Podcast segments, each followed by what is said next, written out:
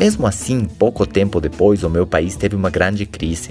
Um presidente da República congelou todos os fundos das contas de todos os cidadãos e de 14 bancos que o país tinha, praticamente 10 fecharam as portas.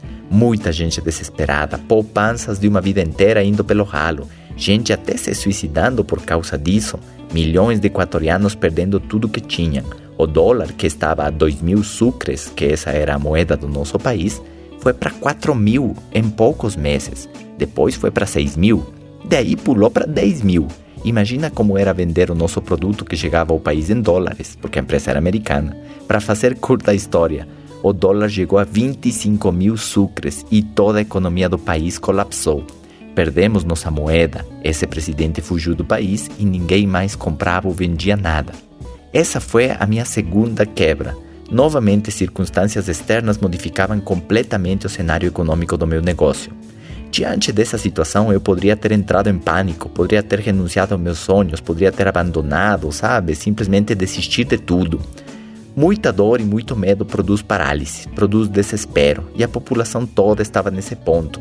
Mas eu tinha fé de que aquilo que eu vi naquela primeira viagem poderia ser possível na minha vida. Me recusava a desistir, eu poderia ter esquecido do meu sonho, porque, querendo ou não, eu ainda morava com minha mãe, tinha comida quentinha e um lugar para dormir.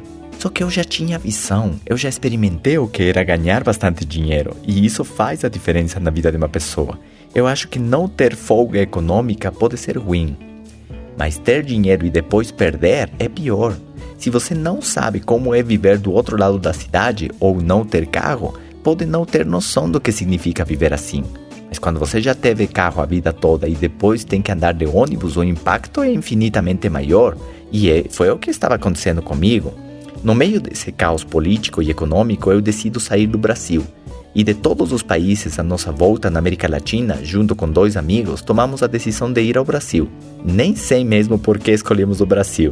Nós tínhamos um amigo equatoriano que estudava odontologia em Curitiba e nos pareceu interessante aquela cidade. Aquelas informações que tínhamos era que tinha 50 metros de área verde por habitante, uma excelente qualidade de vida, muita migração europeia e um perfil econômico alto em relação ao resto do país. Tudo isso parecia muito atrativo, porém existia um pequeno desafio. Nós não falávamos nenhuma palavra em português. Tudo isso aqui parece uma novela, não é mesmo? Uma história maluca de um menino doido que se recusava a desistir do seu sonho e que esteve disposto a fazer o possível e o impossível para dar certo na vida. Pois bem, entramos numa escola de português durante 30 dias para não morrer de fome. Basicamente, aprender a falar bom dia, comida, pão, obrigado. É muito hilário isso, não é mesmo? Fomos em três pessoas, um casal e o meu melhor amigo que inclusive ele foi de ônibus, uma viagem de uma semana atravessando vários países.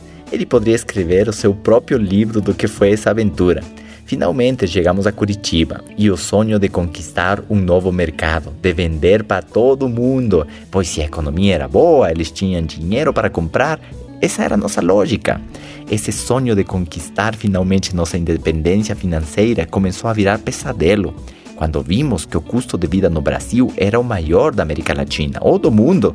Essa era a nossa percepção naquele momento.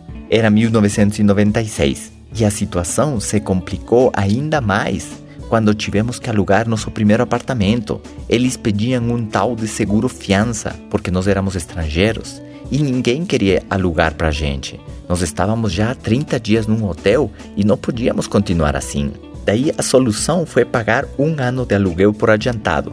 E foi isso que nós fizemos. Porém, isso nos deixou sem dinheiro nenhum, numa situação muito grave para começar a vida num outro país onde você não conhece ninguém e não fala a língua.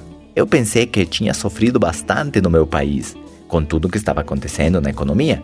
Mal sabia eu o que era verdadeiramente passar dificuldades. Para concluir a história de como e por que você está escutando este material hoje, eu vou contar a parte final deste capítulo da minha vida.